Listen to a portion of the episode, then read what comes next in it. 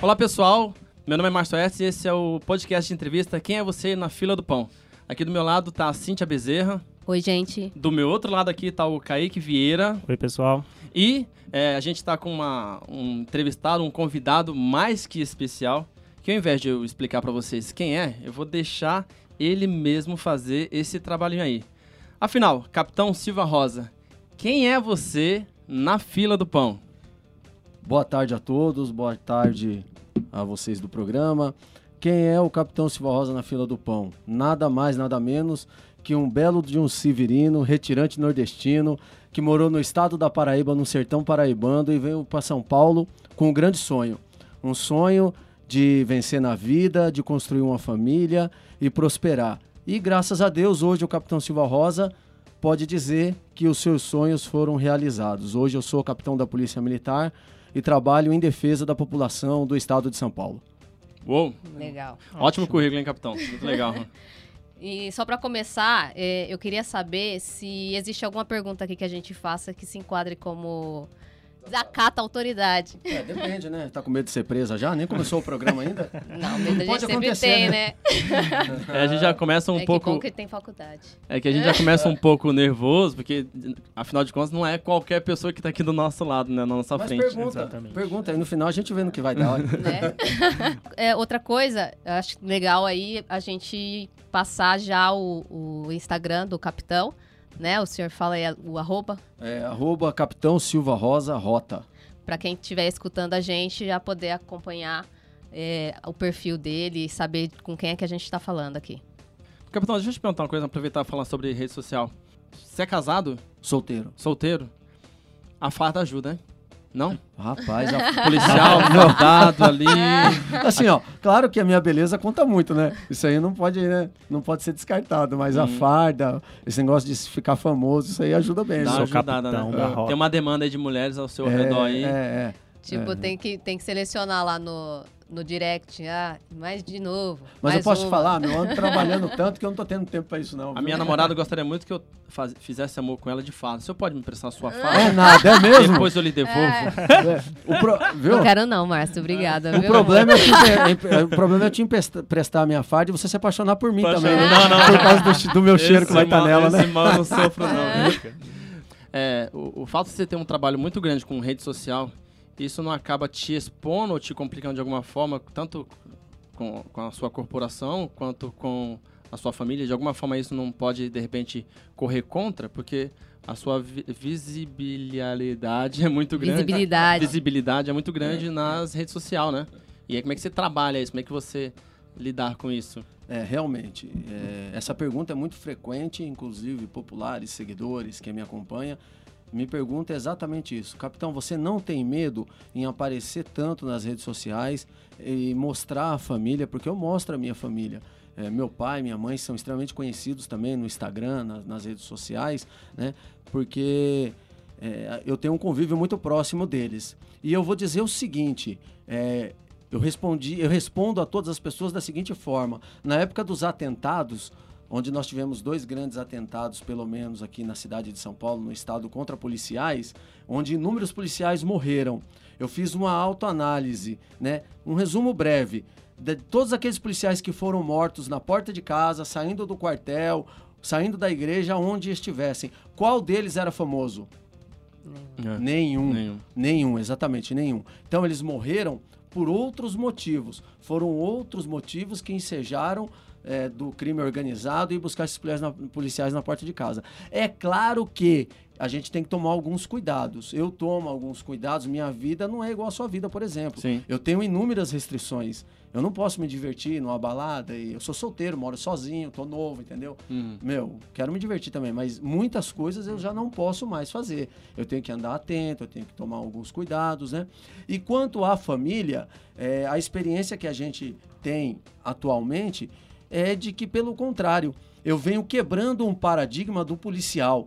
É, muitas pessoas olham o policial e veem ele como um ser insensível, né? um ser truculento, um ser duro. Eu mostro o quanto eu amo a minha família e quanto minha família me ama. Eu mostro a minha relação interpessoal com meus pais, com meus filhos, com minhas irmãs. Lá em casa nós somos seis policiais. Eu tenho mais duas irmãs que são capitães da PM. Nossa. Tá é. bem protegido, né? Pois é, é. Então nunca tivemos problema, mas é claro, tem que tomar alguns cuidados. E eu e a minha família nós procuramos tomar esses cuidados.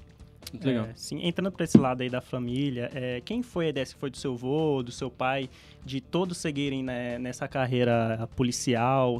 Todos eles te apoiaram desde o princípio? Era o que você queria? É, então, na verdade, na minha família não tinha ninguém policial. Eu fui o primeiro a ingressar na Academia de Polícia Militar do Barro Branco. Depois vieram minhas irmãs, e meu irmão entrou agora como soldado, se formou, está trabalhando no trânsito, né?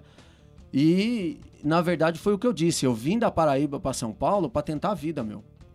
Lá não dava mais. Lá eu estudava na faculdade de letras. Eu fazia letras na UFPB, na Federal de Letras do Estado da Nunca Paraíba. Nunca foi prioridade, assim, já começar, quero chegar em São Paulo ser policial não, militar. Não, eu nem imaginava, nem passava-se pela minha cabeça isso aí. É, porém, é, quando eu cheguei em São Paulo, fui morar em Guaratinguetá, e é o berço da Escola de Formação de Sargentos da Aeronáutica, a EAR.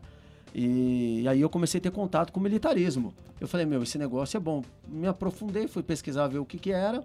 Eu prestei umas oito vezes a prova da aeronáutica e não passei. Nossa. Pra sargento. É, oito vezes? Umas oito vezes. Isso que é insistência de querer é, passar, mas né? não passava, não passava, não dava certo para mim. Aí vem um negócio que a gente chama de destino, né? Eu acredito muito nisso. Eu prestei para a polícia, o primeiro vestibular do Barro Branco que eu prestei, eu não estudei, não fiz nada, eu estava trabalhando de, de servente de pedreiro, não conseguia estudar, era uma loucura. Eu prestei para ver. Eu vi essa prova é difícil, falei, a FUVEST é difícil, uhum. mas não é impossível. Eu, eu, me senti muito melhor na prova da FUVEST do que na prova para sargento aeronáutica, por exemplo.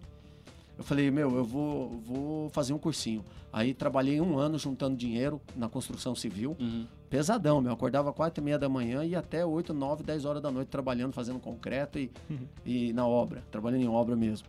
Aí juntei o dinheiro. No ano seguinte eu falei, pai, eu não vou mais trabalhar e eu vou só estudar agora. entrei no poliedro lá em Guaratinguetá e estudando, meu. Estudando e o dia inteiro treinando, estudando, treinando pro TAF, estudando, prestei a FUVEST e passei, graças a Deus. Aí lá em casa, nós prestamos em três, eu e minhas duas irmãs. Os três passaram na FUVEST. Foi uma alegria lá pra cidade. Nossa. O cursinho colocou três irmãos no mesmo uhum. pancada no vestibular do Barro Imagina Branco. o orgulho do, dos Nossa, pais também, meu né? pai é... Meu, meu pai, ele, ele, Todo mundo acha que ele é coronel, né? Quando ele chega nos lugares, ele fala, a família toda é polícia. Policial, ele é coronel. É, é. eu sou capitão, é, a Marina, minha irmã mais nova, é capitã, a minha uhum. irmã do meio a Maria Rosa é capitã, meu irmão é soldado, o marido da Maria Rosa é capitão e o marido da minha irmã, a única que não entrou na polícia, é cabo da PM. É, ela, é. Tinha, ela, Tinha, que alcançar de alguma forma, né? É. Já que ela não foi. Capitão, aproveitando, pelo menos para mim, tô de olhada aqui, eu não, eu não, consigo entender, mas talvez a, a, maioria das pessoas não saiba, mas você poderia explicar como é que funciona a hierarquia da polícia? Sim. É... A hierarquia da polícia é por postos e graduações. Começa como soldado e vai até coronel. O último posto nosso, que é as três estrelas douradas, tão sonhadas por todos os oficiais, inclusive eu, hum. que ingressei na Academia de Polícia Militar do Branco, sou oficial, né? Então, tem duas formas de você entrar na polícia. Ou você Sim. entra como soldado num concurso público, ou você entra como oficial pela Academia de Polícia Militar do Barro Branco, através de concurso público também. Uhum. Basicamente são esses dois ingressos para os oficiais de carreira. Entrando como soldado, você pode chegar até subtenente na ativa. Subtenente. Certo. Tá?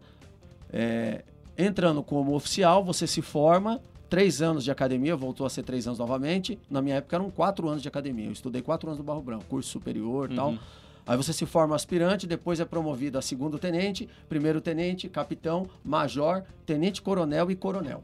Tá? Então, para você, qual seria o próximo escada? Major. Major. É. Inclusive, esse ano é um concurso interno que nós fazemos. E você está de foco, tá, tá, pensando nisso? Está com tô, foco tô, nisso? Eu estou pensando nisso, mas eu não vou prestar o CAO, que é o curso de aperfeiçoamento de oficiais, que é um concurso interno que a gente presta. Se você for aprovado, aí você vai fazer durante seis meses, algo assim, um curso para você estar tá apto a ser major, né? Por que, que eu não vou fazer esse ano? Esse ano eu já posso. Eu só posso fazer prestar esse concurso depois de três anos de promovido a capitão. Fiz agora, eu já tenho três anos uhum. como capitão. Não vou fazer porque esse ano eu vou concorrer nas eleições municipais como candidato a vereador pela cidade de São Paulo. Ah, então aí eu não vou prestar o concurso porque tem que estudar, não dá, não dá para conciliar tudo, é muito corrido. E a prova é quanto mais é um pouco difícil, entendeu? Tem que dar uma estudada. A prova Tô- todo o conteúdo. O senhor tá sonhando alto, né? No sentido de. Não que eu, não te- não que eu esteja reprovando, Entendi. mas eu tô te vendo com uma pessoa que tem uma visão muito, muito, muito focada e muito Positivista, frente. isso aí. Lá na frente. Positivista. Porque você podia falar assim, não, aqui tá bom pra mim, ok, Tô tô, confortável. tranquilo. Não, você tá pedindo Isso. mais, né? Não me acomodo é, e tenho inúmeras barreiras na minha vida ao longo dela. Por exemplo, eu sempre tive bronquite, tenho prolapso na válvula mitral, sempre tive muita dificuldade. Eu tô doente, eu vim pra cá, mas eu tô doente, ó. Eu não tô legal, passei o dia com febre, meu. Mas nada disso me contém ou me segura de sonhar. E o ser humano, ele vive enquanto sonha. Eu tenho essa máxima comigo. A partir do dia que você deixa de sonhar, você entra em depressão, você fica obeso, você fica triste, você começa a ter problema psicológico e todos esses males que afligem hoje os jovens e as pessoas do mundo moderno, na cidade grande correria. Então eu não paro de sonhar. Por que não? Legal, legal, Legal. Muito bom. E voltando à questão do Instagram e tudo mais, ah, quando o senhor fala bastante sobre sua família, seu trabalho e também sobre religião, não chega um momento que a questão da religião e do trabalho, no caso da polícia, se choca? Não, de maneira alguma. Eu cresci dentro de igreja, já permeei por todos os caminhos religiosos que vocês podem imaginar. De, de igreja evangélica, terreiro, a igreja católica, ortodoxa. Conheço quase tudo, porque eu sempre fui muito religioso, sempre tive muita fé e tenho até hoje. Porém, quando nós falamos de Deus, isso aí é universal. Nós não estamos falando de religião. Eu nunca peguei minha página aqui e falei, ó, eu defendo a igreja tal. Não, eu defendo todas. Todas as manifestações é, religiosas que defendem o amor, a paz, que defendem os ensinamentos pregados por Cristo, eu tô dentro. Eu sou a favor. E eu defendo muito isso. Por quê? Porque, ó, na minha visão, falta Deus hoje no coração dos homens e das mulheres, das pessoas, nesse mundo que nós vivemos. Se nós tivéssemos mais Deus dentro do coração, o mundo seria muito melhor. E ser policial não é sinônimo de ser cruel, ser carrasco, ser mal, nada disso. O pessoal confunde. Eu tenho algumas ocorrências de troca de tiro que o ladrão morreu. Né? Normal, faz parte. Nem por isso eu deixei de amar, nem por isso eu deixei de ser um cara sensível. Eu escrevo poesia. Publiquei o meu último livro agora de poesia. Eu escrevo, vou publicar um livro. Talvez não consiga esse ano, mas o ano que vem eu, eu termino de escrever mais um livro de poesias. Eu falo de amor, de sensibilidade, de sentimento. E isso aí não conflita com a carreira de policial. Pelo contrário, Mas, mas eu juro que a gente. Eu, eu tenho essa noção.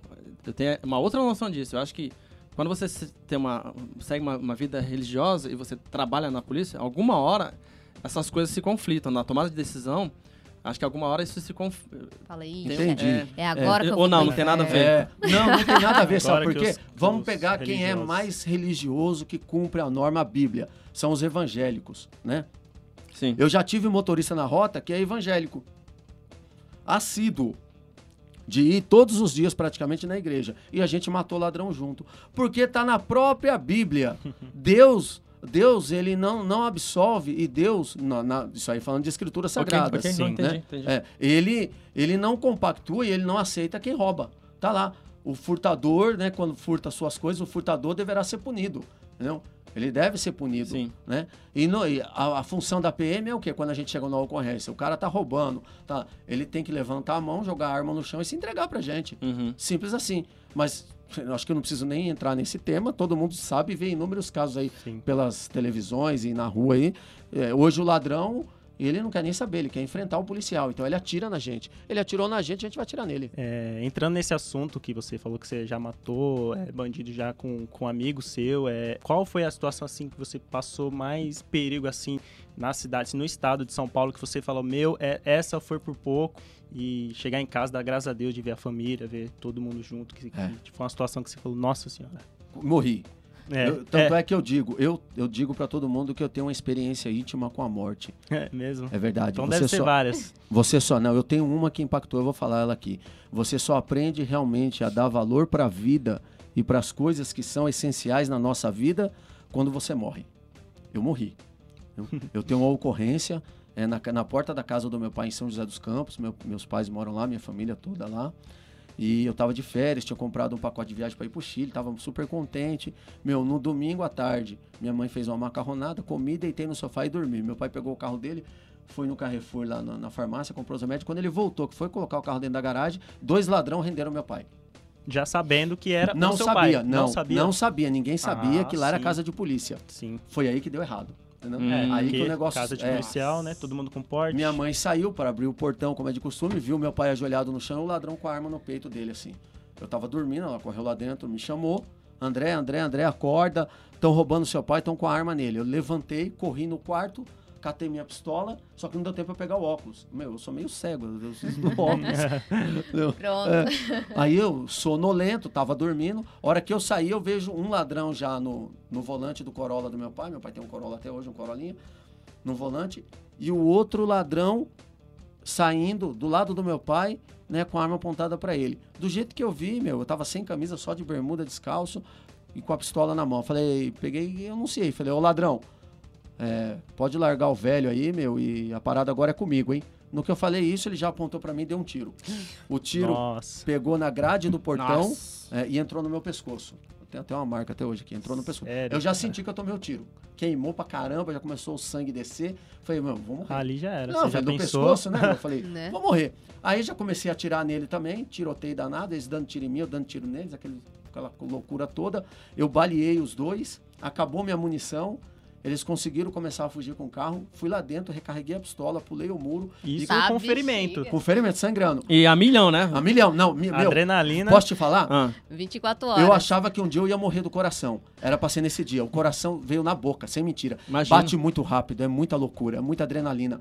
Aí, meu, eu pulei o muro e fui correndo a pé atrás desses caras. Era mais ou menos uma e meia, uma e meia da tarde, um sol de rachar. Tanto é que eu fiquei Ainda de restrição interior, é uma mais semana. É, ainda. que eu corri 4,5 km e meio, mais ou menos, descalço no Ah, asfalto bichinho. quente. Saiu tudo a sola do meu pé. Aí, aquela loucura, liguei um 90, pá, veio o Barrep, veio o Águia, prendemos o ladrão, conseguiu pegar, baleei Não, os dois, tá, aquela coisa toda. Mas nesse dia, algumas concepções e alguns conceitos que eu tenho sobre a vida e sobre viver mudaram na minha vida, pode ter certeza. Eu acho que é tanto a questão de não de estar enfrentando um- um- uma situação como essa, porque isso você enfrenta todo dia, mas eu acho que também por estar envolvendo a sua família, né? Sim, nossa, então a hora as que eu duas vi, coisas. a hora que eu vi o ladrão rendendo meu pai, é, não há sentimento que explique isso aí. Eu fui pra morte mesmo. Eu me entreguei. Tipo, ou eu mato tiro. ou eu morro. Ou eu mato ou Sim. morro. Foi tudo ou nada. E quase morri. Aí cheguei no hospital, aquela coisa que eu descobri. Eu tinha tomado um no pescoço e tinha tomado um tiro na cabeça também, que eu não tinha nem Tá, sentido. bicho. Tinha um Nossa. chumbo. Um chumbo aqui dentro, aqui, ó. Bateu, entrou, correu por baixo do couro cabeludo É, e nasceu de ficou novo. aqui, nasci de novo. Por isso que eu falo. Eu, eu, eu senti o, gélido, o beijo gélido da morte é, na que minha louco, que terrível. Só, só de É. contar eu já fico É. em choque. Imagina, imagina você que participou disso, né? É complicado. Mas aproveitando é- é essa mesma pergunta, então, depois dessa experiência, você acha que aquela máxima é verdadeira, que bandido bom é bandido morto? É, como, é que você entende isso? E, e, de repente, como é que você entende esse tipo de frase? Pensando como uma criança ouve isso. A gente parte do seguinte pressuposto, né? Principalmente quem tem fé em Deus e é religioso, ele sempre acredita na melhora das pessoas, na regeneração, que a pessoa vai se converter, vai mudar de vida. Eu acredito nisso também. Porém, numa ocorrência policial, não dá tempo de pensar em nada disso. Você chegou na ocorrência policial, o ladrão tá com a arma na mão, é ele ou você. Eu, eu ou ele. Só lamento, antes ele do que eu. Eu tenho dois filhos para criar, tenho uma família, então eu não posso morrer na mão de vagabundo. Eu estou trabalhando, eu sou um agente é, é, da lei, né? Eu sou empossado, eu tenho autoridade do Estado e digo de Deus, porque está na própria Bíblia, né? Que os, o- os representantes é, é, oficiais aqui na Terra, eles têm o poder de Deus também. E eu tenho que saber usar isso aí. Por isso que eu tenho que usar com justiça, com equidade. Ladrão, meu, tá na cena, tá roubando, tá fazendo mal, a polícia chegou, ele que escolhe o caminho. Jogou a arma no chão, se entregou, vai ser algemado, vai ser preso. Tentou a sorte, na moral, tem que morrer mesmo. E no- caso, o senhor acredita, ou até mesmo por todos esses anos que você tem dentro da polícia, é, até que ponto a humilhação pode ser usada numa abordagem policial de um suspeito? Em ponto nenhum. suspeita é uma coisa, ó, existem vários nomes. Por exemplo, a mídia, a mídia televisiva, eles confundem suspeito com infrator criminoso, né, com criminoso. Então, todo mundo para eles é suspeito. Tem uma troca de tiros, indivíduos armados com fuzis, é, com granada, com ponto .50, eles morrem no confronto com a polícia e a mídia lança o quê? Cinco suspeitos morrem na mão da rota. Uhum. Não tem suspeito aí. Qual a suspeição? Os indivíduos armados de fuzil, com várias pistolas, com ponto .50, às vezes com granada. Eu não entendi. Qual a sua dúvida, meu amigo? O cara é suspeito ainda, se né? esse cara não é criminoso, se esse cara não é criminoso, quem é? Na abordagem policial, eu cobro isso em São Mateus. Quando eu cheguei em São Mateus, eu implantei para os meus policiais o sistema de abordagem da rota, onde o policial, durante a abordagem, ele tem que ter o cuidado, ele tem que ter o respeito com aquela pessoa que está sendo abordada. Por vezes a pessoa não entende a abordagem.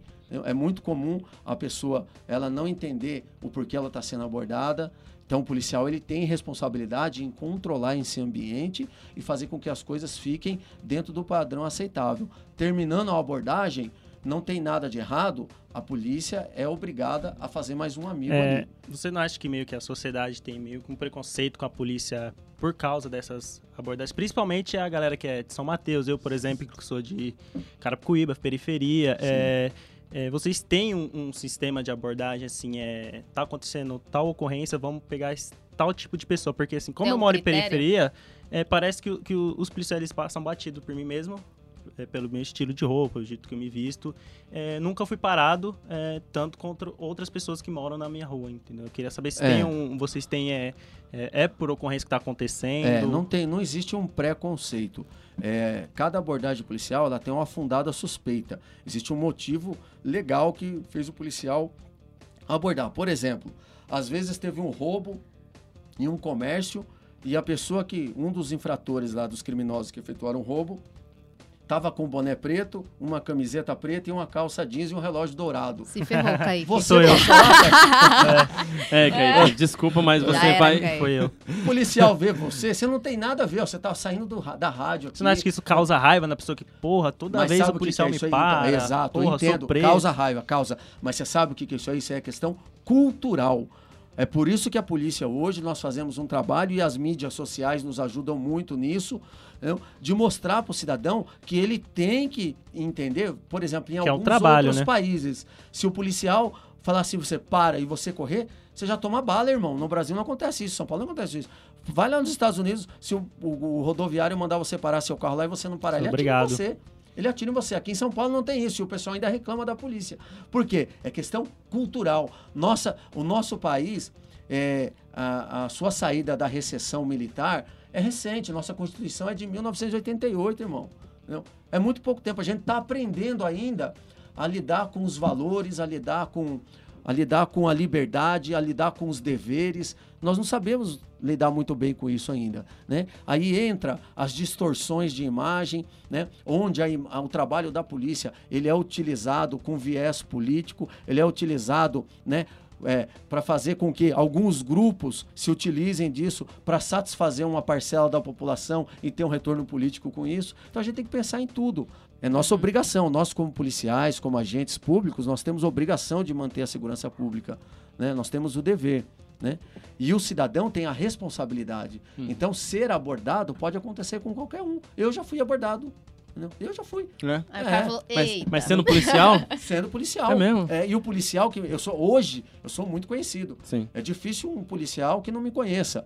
Mas há anos atrás eu não era conhecido. Então o policial não sabia quem eu era. Eu falei, eu sou polícia. Beleza. Vai para trás do carro, mão na cabeça, afasta as pernas. Procedimento normal. Padrão. Padrão. Esse procedimento não é para humilhar ninguém. Esse procedimento é para a segurança do policial e do cidadão, daquela pessoa que está lá. Por quê? Você já imagina se a pessoa não tem um padrão. A pessoa vai ser abordada pela polícia, na hora que ele desce do carro, ele enfia a mão debaixo da camisa. O policial pô, acha que ele vai sacar uma arma, pode dar uma merda, Uhum. pode ter um desastre. Então, os procedimentos da polícia servem para isso mesmo, para preservar a sua vida. Só que o cidadão não entende isso e eu faço esse trabalho na minha página. Eu falo, o policial amigo, não tem, meu. Eu venho, eh, graças a Deus, a gente vem quebrando paradigma em São Mateus, periferia. Sim. No periferia, a polícia não é aceito, não é? Vocês veem a minha página aí. Eu ando, ó, Dia das Mulheres agora, eu saí distribuindo rosa. É, a gente viu rua. ontem, ontem É, e hoje, meu, né? Teve, você, Páscoa, você postou eu bastante. distribuo ovo de Páscoa, ah, Natal, Panetone, toda e no- na rua. Eu não Uhum. tem nada programado, não vou numa instituição, é no meio da rua, enche a viatura de coisa, vou parando, e aí, tudo bem, como vai? Converso com todo mundo, atendo todo mundo. Hoje lá em São Mateus, qualquer um do povo pode ir conversar comigo lá na minha sala. Tem carta branca, e todo mundo sabe disso. Capitão, aproveitar então, é, o que que você... que- tem dois tipos de, de pessoas que, que têm pensamentos muito opostos em relação ao papel da polícia. Tem um pessoal que já fala assim, olha, acho que a polícia ela tem que impor, ela tem que assustar, ela tem que pôr medo, para quando ela chegar, todo mundo ficar em choque e ela mostrar respeito e autoridade. Já tem uma galera que fala assim, não, não, não, a polícia ela tem que ser amigo da sociedade. Quando você olhar a polícia, você tem que falar, não, é, é tudo amigo, é, é gente como a gente. Então, qual que você acha que é o melhor papel da polícia? Aquela que, que é mais amigo da sociedade ou é aquela que chega e todo mundo gela? Não, com certeza. Esse gela não soa bem, parece que é medo, né? É, não, Remete mas a é. Com Então, certeza. Eu mesmo morro de é, medo da não, polícia. O medo, o medo não é bom pra ninguém, né? O medo não é bom pra ninguém. Tá até aqui, ó, nesse meu, tá até aqui nesse meu adesivo aqui, ó, que é uma frase, ó, o medo termina onde começa a fé. A fé. É uma mensagem de incentivo, de ânimo que eu passo para os jovens. Então, medo, não pode existir medo, tá? Agora, a polícia, ela tem que ser sim, e hoje ela é muito amiga do cidadão, muito. O que acontece é que, por vezes, o próprio cidadão, ele cria uma barreira, um bloqueio e não se aproxima da polícia. Entendeu? E aí a, a relação começa a ficar um pouco mais difícil. Não deve ter medo. Ninguém tem que ter medo da polícia. Acredito eu que nem o ladrão. Eu fui seis anos da rota. O ladrão, ele tem medo. Eu já vi ladrão urinar nas calças na abordagem. quando a gente abordava. É, é verdade. entendeu? Agora, respeito. A palavra correta é respeito. Quando a gente trata as coisas com respeito, tudo flui de forma organizada, de forma sensata e de forma saudável. Quando você tem medo, é, o medo não é bom, o medo ele te, te escraviza, ele faz você sair do seu centro, você ser quem você não é, e aí a relação não fica boa. Eu não quero que ninguém tenha medo de mim, todo mundo me conhece, sabe a minha, o meu jeito duro de trabalhar, ao mesmo tempo que eu entrego a rosa, eu tô com as mulheres, tô com as crianças, dou risada, faço piada, meu, se roubar na minha frente, vai tomar tiro. Não? Vai tomar tiro, porque é assim que funciona. E ninguém tem medo do Capitão Silva Rosa. Hoje a gente consegue implantar um sistema de trabalho que muitas pessoas têm o respeito pelo, pelo que a gente faz, o social, pelo trabalho na polícia, e quem não é, quem é criminoso, quem é infrator da lei, quem anda nas margens da sociedade, também me respeita. Porque ele sabe que se ele não respeitar, ele vai pagar pela falta de respeito dele, conforme É. preza a lei. Aproveitando esse gancho, é, você é a favor do, do porte de arma? Você acha que é, reduziria bastante a quantidade de crimes no Brasil se liberasse o porte de arma para todo mundo? Vamos lá. Primeiro que o porte de arma não vai reduzir crime nenhum na minha visão, tá? Uhum. Começa por aí. Se eu sou a favor ou não, eu sou a favor. Porém, nós temos que ana- analisar a questão sociocultural do brasileiro. Será que nós brasileiros Estamos temos preparados? condições, exatamente, a nossa, a nossa cultura, a nossa cabeça, a carga que a gente traz das- de convívio social, nós estamos preparados para andar com a arma na cintura? Vou te dar um exemplo. Eu vindo para cá, um carro me fechou aqui, ó. Me fechou desesperado, e que, meu, aí começou a xingar e meteu o dedo, eu com duas armas na cinta, ó. Aí eu olhei, é, eu olhei para ele e dei risada. Eu falei, fiz joia assim, ó, dei risada e continuei. Onde minha- tem mais problemas com arma é caminho. no, no trânsito, né? Exato, é. Então, então, isso que eu digo. Será que nós temos condições de andar armado? Né? Então, eu, eu sou a favor? Eu sou a favor. Porém, com inúmeros critérios. Tá? Inúmeros critérios, porque não é todo o povo e não é todo mundo que poderá usar arma. Vai reduzir crime? Eu acho que não. Porque o crime está diretamente ligado é, a fatores socioeconômicos e culturais. Tá? Mas não pode aumentar? Você não reduz, mas pode... Exemplo, pode- pode aumentar o homicídio, por exemplo. Sim. O cara tá tomando Qualquer uma cachaça aqui, tem uma arma, é, pode, pode até aumentar. Mas tendo critério para fornecer esse porte de arma, eu acredito que isso não vai acontecer. Por exemplo, eu tenho vários, vários amigos que são empresários, pessoas bem-sucedidas, pessoas centradas de família. Uma pessoa é, que já tem um histórico é, profissional, um histórico familiar, é, se ele tiver uma arma, eu tenho quase certeza que a chance dele fazer uma cagada é muito menor.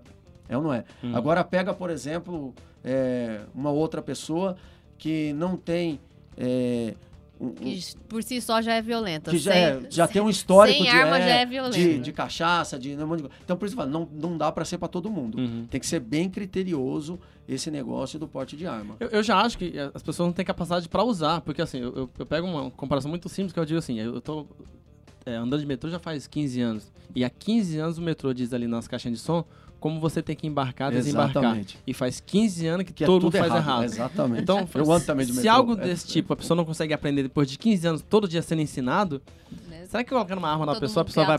vai- Questão cultural. Sim. O Brasil. Se alguém entrar na sua frente, quiser, ó, para aqui, ó, agora tenta cruzar uma rua para outra na faixa de pedestre. Eu tava indo hoje trocar os pneus do meu carro, tava com meu pai, meus filhos, meu sobrinho no carro, e tinha um cara na faixa de pedestre, todos os carros passando na avenida e ninguém parava. Aí quando chegou minha vez, eu parei. Aí eu parei, aí ele olhou para mim, bateu palma assim, ó. Fez joia, Né? porque ele não espera. Porque a gente não tem educação, irmão. A gente não É. tem respeito mútuo.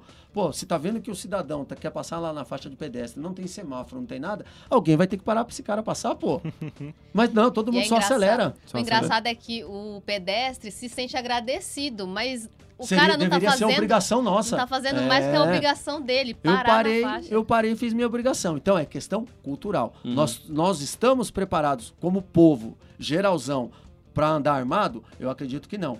Mas isso não pode ser generalizado. Por quê? Porque nós temos pessoas inseridos na nossa sociedade que têm plenas condições de andarem armadas e precisam andar armadas para fazer sua autodefesa. Para defender a sua família, para defender o seu negócio, a sua É, o ladrão propriedade, ia pensar duas bem. vezes, né? Exatamente. Antes de invadir uma casa, É sabendo que a claro. pessoa. É, ele vai entrar no seu comércio, você é um empresário, eu tenho aqui, meu, eu- se Vai eu entrar lá, ele duas pode ter vezes. uma arma, igual nos Estados Unidos, a gente vê vídeo direto. O cara saca uma 12 de trás do balcão e mete bala nos vagabundos. É. Então, seria diferente sim. Porém, não pode ser algo generalizado. Entendi. Sim, Entendi. Eu queria saber assim, porque aproveitando o gancho do comércio ali, é, por que existe uma facilidade tão grande de acabar com os camelô por aí e uma dificuldade tão grande de acabar com as bocas de fumo em certas ruas onde todo mundo sabe onde fica, onde Veja bem, todo mundo por conhece. exemplo, São Mateus. Será que tem muita boca de fumo ou não? Porra. Deve ter, né? Porra, deve ter, né? Foi igual o Olha, cara Tem um É. pouquinho, né? Então, tem. É, o que a gente tem que ver é o seguinte: é, o que está por trás de cada fator desse, de cada evento. Será que tem alguém interessado que tenha boca de fumo, que venda droga? Quem ganha com isso? Os traficantes. Só? Quem é que deixa lá? grandão. Quem é que. Acho, quem é que deixa uma boca lá por bastante tempo sem perder os traficantes? Eu acho que tem algo por trás É, disso. Eu acho. Pelo exatamente. menos na minha visão, onde eu moro, Por exemplo, desmanche. Por que, que não se acaba com os desmanche? Né? Existe uma questão política por trás disso, em que envolve seguradoras, que envolve. é, eu vou dizer para você, envolve até determinados tipos de políticos, viu? Que se preva- prevalecem do dinheiro é, que sai do tráfico, que sai de, de, de desmanche, que sai de caça-níquel, que sai de um monte de coisa, né? para bancar suas campanhas milionárias, para bancar o seu luxo e daí por diante. Então, não ache você que é só aquele traficante. Lá nós prendemos tráfico quase todo dia em São Mateus, meus policiais. A gente prende o, o moleque que está vendendo a droga lá agora, passou duas horas já tem outro no lugar. Porque não pode parar a biqueira. Por que, que não pode parar? Quem está por trás disso? Será que é só o traficante? Só? Não sei. É, com esses últimos escândalos que nós Concordo. tivemos aí no Brasil, a gente já pôde perceber e todo mundo ficou escrachado a todo o povo que por é, que atrás de cada é, é, braço do crime, é, de, de, de organizações, sempre existe um grande político, uma grande empresa, é, alguém muito maior que está interessado que aquela coisa errada aconteça Uhum. para ele levar vantagem. É a teoria do caos. É melhor eu deixar o caos acontecer, instaurar o caos, porque fica mais fácil eu governar, fica mais fácil eu manter o meu poder. Se eu tranquilizar tudo, vai ficar mais difícil eu governar, porque aí ninguém vai estar preocupado com o caos, com a desgraça e daí por diante. Cito como exemplo Cracolândia, né? Eu olho aquilo ali, eu não sei até hoje como não acabaram com aquilo. Por quê? Existe um motivo. Não vou falar aqui porque eu vou entrar num, num caminho político que eu vou ofender muitos poderosos aí. Entendeu? Então não cabe, acho que não cabe nem ficar falando aqui. Mas pesquisem, analisem por que, que a Cracolândia tá ali, aquele monte de viciados em crack. É engraçado, né? Porque parece uns Walking zumbis, Dead, né? Os Walking Dead ali. Parece um Não monte sai de zumbi, Por que, que não sai dali? É maluco aquilo Meu, ali, é maluco, mas aquilo ali. E o cheiro que é ali? Mas aquilo ali, Não, ó. o impressionante é que ah, ah, a polícia fez um- uma operação lá e tirou todo mundo e tudo mais. No outro dia. Aí, no- aí eles vão pra outra rua. Aí no outro dia volta todo mundo pra lá de novo. Não tem como. Como, eles gente? estavam na, no A polícia não prédio, vai resolver tá na isso. O problema é social, o problema é político. Uhum. Dá uma analisada porque há interesse que aqueles é, viciados fiquem ali. Fiquem ali. né? Existe uma, sé- uma série de especulação imobiliária e daí por diante. Você entendeu? Então é interessante que eles estejam ali. Deixa eu te perguntar, é, tem uma grande diferença na tua, opinião, na tua opinião entre a polícia que a mídia mostra e a polícia verdadeira do dia a dia, no chão ali, trabalhando? Então tem uma... Porque às vezes dá a sensação de que a polícia que a mídia mostra, ela não é tão assim quando eu vejo a polícia mesmo em campo, atuando É. e tudo. Você, Não, você tem essa, lógico que tem diferença. Você pega, você pega principalmente televisão. Hoje, com o advento do smartphone, graças a Deus, é, isso aí foi quebrado um pouco, porque a pessoa, vocês me acompanham pelo Instagram, vocês sabem do meu trabalho, não é pela televisão. E a, e a mídia, ela é tendenciosa, ela mostra aquilo que vende, ela mostra aquilo que grupos do poder têm interesse que seja mostrado, porque é muito dinheiro. Ué, quanto que o governo federal, nos últimos anos, antes do, do Bolsonaro entrar, por exemplo, investiu na Globo? A Globo estava falida. A Globo ia para precatória. E aí o governo federal injetou grana, grana, grana, mas para lá, para a Globo, qual que era a contrapartida? Ela tinha que fazer os interesses do governo. E um dos interesses do governo é o quê? É expor, por exemplo, é, as polícias, os órgãos de defesa, os agentes públicos, né? porque é aquilo que eu disse, isso aí gera o caos. E a melhor forma de se governar é o quê? É dividindo. Uhum. Só governa unindo quem é um bom governante. Quem realmente tem conteúdo, quem tem conceito, quem tem bagagem para governar com sabedoria. Se não for, tem que dividir. Tem que ser, fazer quebrar, fazer dividir, porque fica mais fácil governar. Ué. Se eu pôr vocês três para brigar aqui, ó, e eu ficar falando no microfone, vocês vão ficar brigando e eu falo no microfone. Agora, se a gente se unir aqui, cada um fala um pouco, é ou não é? É assim que funciona. Então existe sim, existe diferença sim. A mídia já começa por essa eh, a, a mensagem, né? O texto tendencioso da mídia quando ela coloca: polícia mata três suspeitos. Tá errado. Como assim suspeitos? Na minha visão tá errada. Uhum. Ô, o cara atirou nos polícia. E pra quem não acredita que atira, só vê um número de policiais mortos que nós temos aí. Eu tô há dois anos e meio em São Mateus, indo pra três anos. Acho que eu já enterrei uns 10 polícia lá. Meu Deus. Sem mentira. Toda hora, meu, vira e mexe. No dia 31 de dezembro morreu um policial nosso perto da minha companhia. Foi intervir num roubo, tinha dois ladrões, ele só viu um. Aí ele baleou um ladrão, o outro tava por trás dele, deu um tiro na nuca dele. Assim, o senhor já participou de, de programas desse tipo, tipo reality da polícia. Qual a dificuldade de trabalhar com alguém ali, de certa forma, te vigiando? E, Não, nenhuma. Nunca tive Já dificuldade. chegou é, é, de desligar a câmera? Desliga a câmera Não, que eu vou, vou dar um, vou dar Não, um não, pau não, nesse cara aqui que tá, Sabe, tá se achando na frente das câmeras. Eu sempre Sabe- acho que vai acontecer isso. Porque eu falo, nossa, É. como esse, esse, esse cara tá levando uma com os policiais. Tipo, que se É. fosse na vida real, nunca que ele ia. é, Porque quem... Na vida real, eu digo assim, porque fora das fica câmeras. valente, né? Fala assim, ah, tá Eu- a câmera aí, eu câmera, vou... Eu falo, eu falo certeza que os policiais vão desligar a câmera e vou dar um pau nesse cara. Não, a gente fala assim, é, o policial só tá fazendo tudo direitinho porque tá filmando. Tá Se tivesse desligado, já teria feito de outro jeito. Posso te Ah. Eu tô com 19 anos de polícia. Trabalhei na Zona Sul de São Paulo, ali na região do Grajaú. Trabalhei na Rota, trabalhei aqui no centro de São Paulo, trabalhei no Tatuapé e agora estou em São Mateus. Chega uma hora da sua carreira, isso aí chama-se maturidade. Você nem pensa mais nisso. O cara pode me tirar. Eu abordo muita gente, você vê, eu tô na rua direto, eu vou pra rua com meus polícia, mão pra cabeça, aborda. Porém, é difícil o cara tirar uma comigo.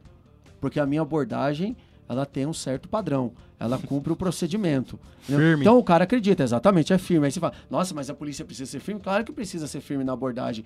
A firmeza do policial no início da abordagem, no transcorrer da abordagem, vai evitar um monte de problema. Um deles é o, a pessoa, como vocês disseram, querer folgar, tirar uma com o policial. Uhum. Ele já vai acreditar, fala, "Ô, mas esse policial aí não dá pra, entendeu? Não dá pra. É, uma pegada do É, cara já é mais já houve situação que você estava assim, sem tá uniformizado, é, conheceu uma pessoa, ela tá, Tá como civil. tirando, aí quando descobriu que você era capitão, mudar a postura totalmente. Falou, vixe, deixa eu baixar minha bola aqui. É, então, é, hoje eu não tenho muito mais porque eu tô bem conhecido, praticamente onde eu vou todo mundo me conhece. Ah, é uma sim. foda. Ah, o capitão, é, não sei o que. Dá nem pra dar um susto. Fui no mercado, o cara agora comprar um parafuso pra roda do meu carro, que caiu a ro- o parafuso da. A roda Ah, quase é caiu. capitão. Tava, tava com dois parafusos só, meu. Aí fui comprar os parafusos, tô subindo a escada, o cara, aí, capitão, te sigo lá, não sei o quê. Então, quer dizer, eu já sou conhecido, né? Então, eu não tenho mais esse problema hoje da pessoa vir querer falar mal da polícia, tirar a polícia, porque na maioria dos locais que eu vou, onde eu chego, já me conhecem. Então, o cara já sabe, é o capitão da polícia. Aí o cara faz, nem vou falar mal, que não adianta, né, meu? É. Fala o quê pra esse cara aí? Capitão, você é a favor da, da, da pena de morte? Se- O que, que você acha? Você é contra? Você é a favor? Que É, que- isso aí é um tema bastante polêmico, né? Não é sim ou não? É, Não é? não, é assim... no É, pela é, religião, né? É, se você for pensar, mas de verdade, nós como seres humanos, é, como seres inseridos na sociedade, é, eu acho que para determinados casos a pena de morte ela seria muito viável, sim, por uma série de fatores. Primeiro, que você não vai correr mais o risco daquele indivíduo cometer, continuar cometendo a atrocidade que ele já fez, como por exemplo um cara que é um maníaco do parque, lembra? Uhum. Uhum. estuprou, matou inúmeras mulheres, moças e até descobrir. Um cara desse, ele já não vai atuar mais no seio social. Pena de morte. Né? Ah, mas põe a prisão perpétua. Aí quem paga a prisão perpétua é quem? Nós. É nós. É o povo. A, alta- a altas custas. entendeu? Então a gente tem que pensar em tudo isso. É bem polêmico, aí é parecido com a questão do porte de arma para qualquer um do povo. Vai, vai depender da nossa maturidade, da nossa evolução como sociedade. É, é, é complexo. Eu acredito que para esses dois casos nós ainda precisamos pensar muito, porque a nossa sociedade ainda é muito nova para um tipo de ação desse. né? Então tem que tomar Não muito dá pra cuidado comparar Não tipo, dá. com os com, Estados com os Estados Unidos. Com alguns países da Europa que estão milhando na nossa frente, né? meu? Mas eu acho que até mesmo tem que melhorar também a questão do, do julgamento, né? Porque a gente vê aí na mídia quantas pessoas não acabam sendo presas por engano, né? Porque, ah, porque tava no lugar errado, porque tava com, com, tava com o mesmo tipo de carro que o, que o bandido tava. Sim, Então, assim, se, se eles não conseguirem é, julgar melhor essas pessoas para que tenha certeza que elas realmente são culpadas, eu acho que é bem difícil em falar em pena de morte, né? Uhum. Quando se tem muita gente na- nas cadeias por aí que são, são inocentes. é, que são inocentes. É. Tem muita gente que é inocente que tá na cadeia, mas tá na cadeia porque não tem um advogado, não tem, não Não, tem então, nada mas é e por não isso, por isso que voltando à pena de morte, ninguém que é condenado já vai para pena de morte direto. Você pode ver em qualquer local, no, qualquer local do mundo. Uhum. A pessoa ela, é- ela foi condenada, ela vai para uma fila, ela vai para uma é, para uma quarentena, vamos assim Sim. dizer. Espera algum tempo, às vezes espera anos para poder ir para para pena de morte mesmo, ou para eutanásia, ou para cadeira, ou seja lá o que for lá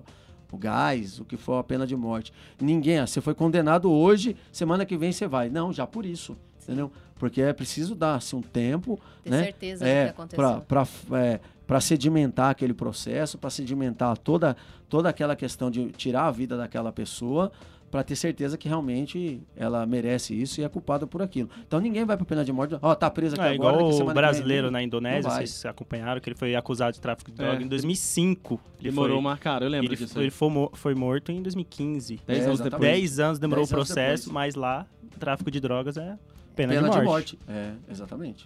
Imagina se fosse assim no Brasil, hein? Vixe. Isso é abuso de autoridade. Como é que você vê isso? Existe? Não existe? Não, é claro que existe, né? Ué, claro que tanto é que existe uma lei para balizar o trabalho dos agentes públicos da segurança. Todos Você acha que é uma de cultura que está dentro da Polícia Militar não, de São não Paulo? É cultura, não. É, é, Eu acho que é ser é um- humano. é um a exatamente. questão Isso de é, é um humano. erro profissional, como todo profissional erra. O médico erra, erra ou não erra? O Urra. engenheiro erra, o dentista erra, o policial erra. Quando o policial erra, ele entra dentro do abuso de autoridade. Uhum. Um- É um dos viés, aí um dos caminhos que ele pode entrar lá. Acho que é uma das questões É. que a sociedade, pelo menos de periferia, enxerga a polícia. Ah, a policial é tudo isso, tudo aquilo. Acho que pela questão do, abu- do abuso de autoridade. Então, mas né? o que é abuso de autoridade, né? Quando o policial aborda, que nem a gente já falou aqui, vai, que nem eu abordo com fuzil. Vocês devem olhar na minha página, só ando com fuzil. Vai, polícia, parado, mão na cabeça. É com fuzil. Eu, Nossa, pra que isso? Apontar um fuzil pra mim. É minha arma. Eu tenho que Uhum. apontar ela. Eu não sei, você pode descer do carro atirando se eu abordei você, porque eu tenho uma fundada suspeita. E aí o cara já acha que é abuso. Mas tem que se entender né, o que ele acha que é abuso e o que é abuso contra a lei. Né? E aí sim vem o abu- abuso de autoridade, aquilo que está na lei, que o policial, o agente, não deve fazer no exercício da sua função. entendeu? Então já existe uma lei para proteger qualquer, todos do povo, para proteger a sociedade né, da, é, da ação policial quando ela foge dos parâmetros legais. Aí vem o abuso de poder. Sim. E o senhor é a favor da leg- legalização da maconha? Eu não. Por quê? O que, que você acha que. Por que não? Porque é droga. Você acha que não ia diminuir o, o tráfico de drogas? Ia Não. estar na mesma? Mas ia... é droga. Beleza, acaba com o tráfico de drogas, mas todo mundo vai fumar isso aí. Sim. E já Ainda mais aqui que tem um jeitinho, Então, né? Todo mundo falsifica existem- atestado. Existem estudos nos países que liberaram o uso da maconha de que o efeito foi reverso, Aham. foi pior, porque causou um problema é, de saúde pública, porque causa doença, entendeu? E Cê- aí depois a, a saúde pública tem que cuidar dessas pessoas que fumavam indiscriminadamente a maconha porque era liberado. Aí Então nós teria, temos que tomar cuidado não teria disso. também que, então, é, não deixar mais o pessoal beber? Porque é mais ou menos a mesma coisa. Então, mas. de- Porque as de- pessoas bebem, bebem, bebem e acaba, tipo, ai, dirige bêbado e aí causa acidente. Mas deixa eu. Então é mais ou menos a É, mesma mas se questão. você for ver, não pode, ué. Então, Hoje mas nós temos uma lei de trânsito, um código brasileiro de trânsito, que proíbe você de beber. Você tá proibido praticamente Zero de gota. beber. Mas você É. sabe que eu, eu- quando- eu tenho muito amigo que fuma maconha e defende tudo. Eu digo primeiro assim pra ele assim, eu acho que um cara que precisa de uma fumaça pra se sentir bem, tem alguma coisa errada aí. Então a primeira coisa é isso. Outra coisa que ele fala assim, ah, mas eu fumo maconha, mas tem um cigarro, tem a bebida. Mas tá errado, tanto o cigarro quanto a bebida também tá errado. É. Porque o certo, na minha opinião, é não maconha, é não bebida. Mas é assim, tudo em excesso é, não. ruim, né? Isso. Tudo, assim, nós vivemos no- na sociedade. Tudo que invade o seu espaço, ele passa a ser prejudicial. Assim, meu, o cara que quer fumar maconha, eu falo mesmo, fuma essa porcaria aí, o problema é seu. Eu não tô nem aí com isso. Só que se eu pegar, eu vou tomar as providências. E eu não quero que fume na minha frente. Não quero que fume no prédio que eu moro, que eu tenho filho, eu não quero que meu filho. O cheiro me incomoda. Eu não sei como um cara fuma uma porcaria dessa aí, rapaz. Entendeu? Fedido demais. Eu acho fedido. Então, mas cada um, cada um. Agora, liberar, eu acho que a gente vai, num futuro, trazer um problema social que nós vamos ter que administrar através da saúde pública. Não vai ser muito bom. Agora, você falar, ah, se não, não liberar, muita gente fica rica com o tráfico. Verdade. Sendo proibido, existe o tráfico, a ilegalidade Sim. né? Uhum. Mas, meu, é uma questão de opção. É como eu disse, né? A questão da pena de morte, a questão do porte de arma e agora da liberação de droga. Eu acredito que nós ainda não temos a maturidade suficiente para assumir essa responsabilidade. Porque o, o efeito reverso acho que vai ser muito danoso para todos nós se generalizarmos. Entendido. Capitão, a gente tá quase acabando, mas eu queria te perguntar o seguinte. Se eu pensasse aí, tem alguma história marcante no sentido de emocionante? Uma situação que aconteceu. Você tava falando muito agora, há pouco da, daquela situação Perigo.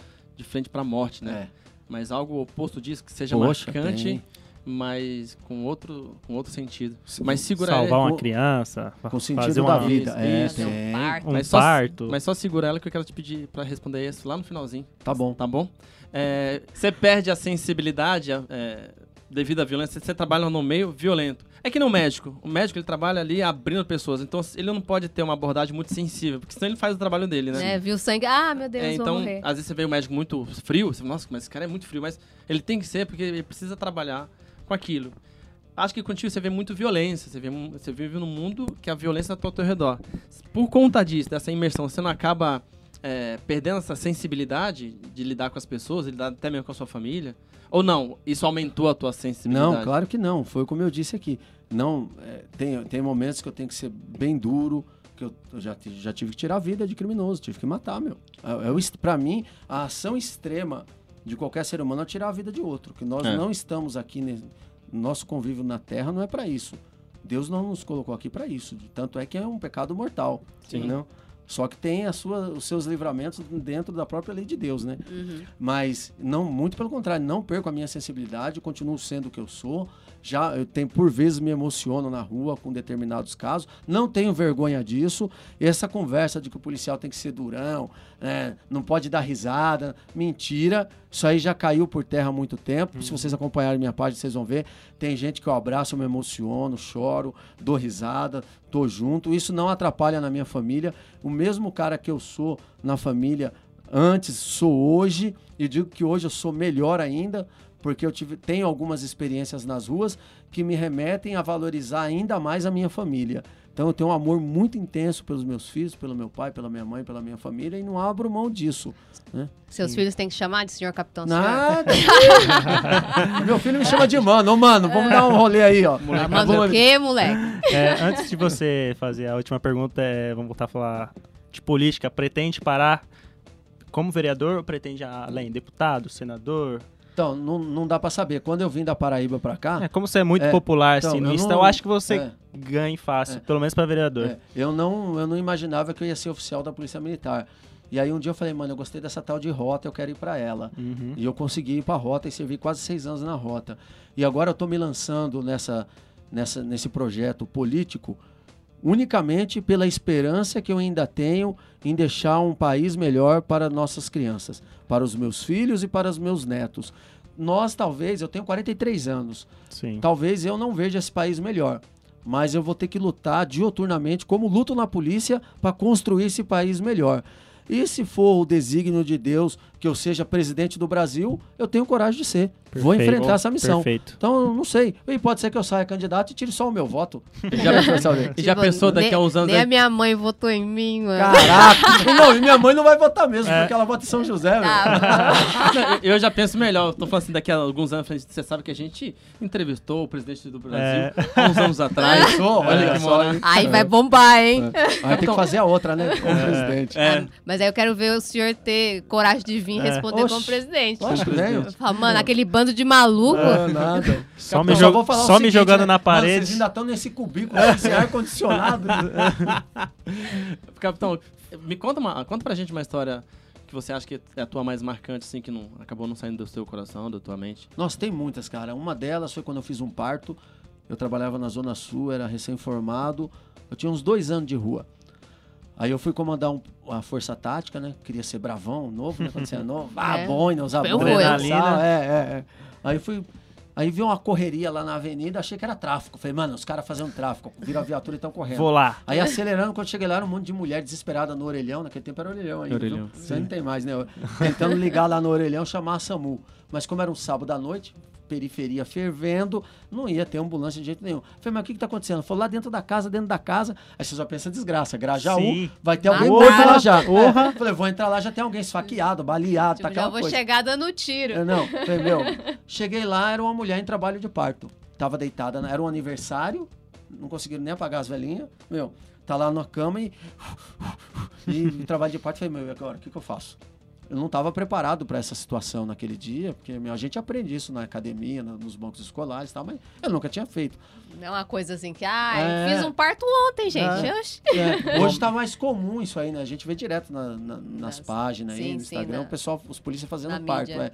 Mas não tinha, falei, meu, e agora? Aí começamos ali fazer, ajudar, né? Assessorar ela no parto. Aí é, coroou, a cabecinha do menininho começou a aparecer lá. Aí vai, puxa daqui, puxa um pouquinho, vai tirando. Aí ele, é, meu, é, pensa no trabalho sujo, hein? Nossa, Eu tô imaginando. meu, é, é embaçado. Aí saiu o nenê, catei um, um pano, limpei ele, né? Que ele, senão ele obstrui a respiração, a Sim. placenta e tal. Eu tive que limpar, balancei lá, dei umas tapinhas pra ele chorar, ele chorou, limpamos e tal. Eu falei, e agora? O que a gente faz? Lá em Parelheiros, tinha que socorrer pro PS Grajaú, era longe. E o cordão umbilical. Falei, meu, eu lembro que não pode deixar muito tempo, mas o certo era Tem que cortar. clipar. Como que a gente vai fazer esse negócio aqui? Pega Aí- uma faquinha de serra ali, ó. então, aí o que, que, eu- que, que eu falei? Falei, me arruma uma tesoura. Não tinha uma tesoura na casa. Bem-vindo, padrão, né? Não tinha uma tesoura, eu sempre andei com a faca no meu uniforme. Faca é importantíssimo. Tem, acho que tem gente que né, preconceituoso que acha que você tá com a faca para matar os outros, fazer nada. É Num cortar. acidente de trânsito, você corta um cinto de segurança que a pessoa tá presa, Sim. Sim. né? Num caso desse, eu cortei o cordão umbilical com a minha faca. Né? Não, E Fui lá, esterilizei a laranja. faca. É, entendeu? Co- Corta a pizza, né? Corta a pizza. Naquela noite eu cortei boa. o cordão umbilical, depois a gente foi comer uma pizza, entendeu? Sem, Com a sem, mesma faca. sem Com a mesma problema. então isso aí me marcou bastante, fazer Que um louco. parto. Hum. Aí até depois eu vi a criança, fui, eu ganhei uma homenagem, fui homenageado aqui no comando de policiamento da capital, de ocorrência de destaque, aquela coisa toda. Levei a mãe e o neném, aí depois eu vou comecei a mudar de quartel e tal, perdi o contato. Uhum. Mas esse moleque tá grande hoje já. Não. Que legal. É, foi legal. tão Isso- emocionante isso quanto é ver o parto do seu filho? ou- E eu vi o parto do meu filho. Eu participei do parto do meu filho. Bacana, é feio demais. Não foi nada emocionante. foi de cesárea, negócio nojento, meu. Nossa. Ele- o médico vai cortando a barriga da mulher, aí vai E é queimando. camada que tem um não negócio- acaba mais, Exato, né? você- é. E várias assim, levanta, tipo carro, aqueles acidentes de trânsito, você- o bombeiro chega e vai levantando a- É, as partes de metal acaba. do carro. E não acaba, aí corta uma gordura, levanta e queima. Nossa. Aquele cheiro de toicinho queimado. Nossa. Aí levanta. Então, não foi muito emocionante o parto do meu filho, não. Foi emocionante vê-lo depois, né? Que bom. Capitão, a gente tá chegando ao fim. Eu queria perguntar pra você é, como a gente chega a você, em quais caminhos que levam ao Senhor? Instagram, Facebook, É telefone, muito fácil. Tem, WhatsApp. isso, tem o. Hoje. Tem o 90. é, Padrão. Começa por aí, né?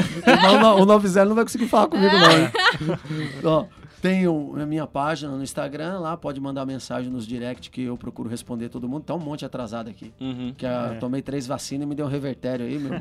Tô mal aí com febre há dois dias. Então não respondi ninguém. Tem o meu WhatsApp, né, que é 011 9560 20008. Repetindo, 9560 20008. Pode Não é pra passar trote, viu, gente? Nada disso. E Se, passar, trote, eu rastreio. sabe, né? Eu rastreio, é. Eu vou rastrear. O Instagram é Capitão Silva Rosa Rota. Isso. Tudo junto Tudo e sem, junto. ac- sem acento. Sem nada, é Capitão Silva Rosa Rota. Legal. É, você tem Facebook? Tem o Facebook Cê- também. No Facebook tá como Cap, CapPM André Silva Rosa Rota. Minha página no Facebook lá. Legal. Aí tem um canalzinho lá no YouTube, mas aí eu comecei a ficar muito preso quando comecei a colocar vídeo lá e eu parei, entendeu? Não põe mais vídeo. Entendi. Queria que você fizesse suas considerações finais, se quiser, fica à vontade aí pra se despedir de quem tá te ouvindo agora. Ah, legal.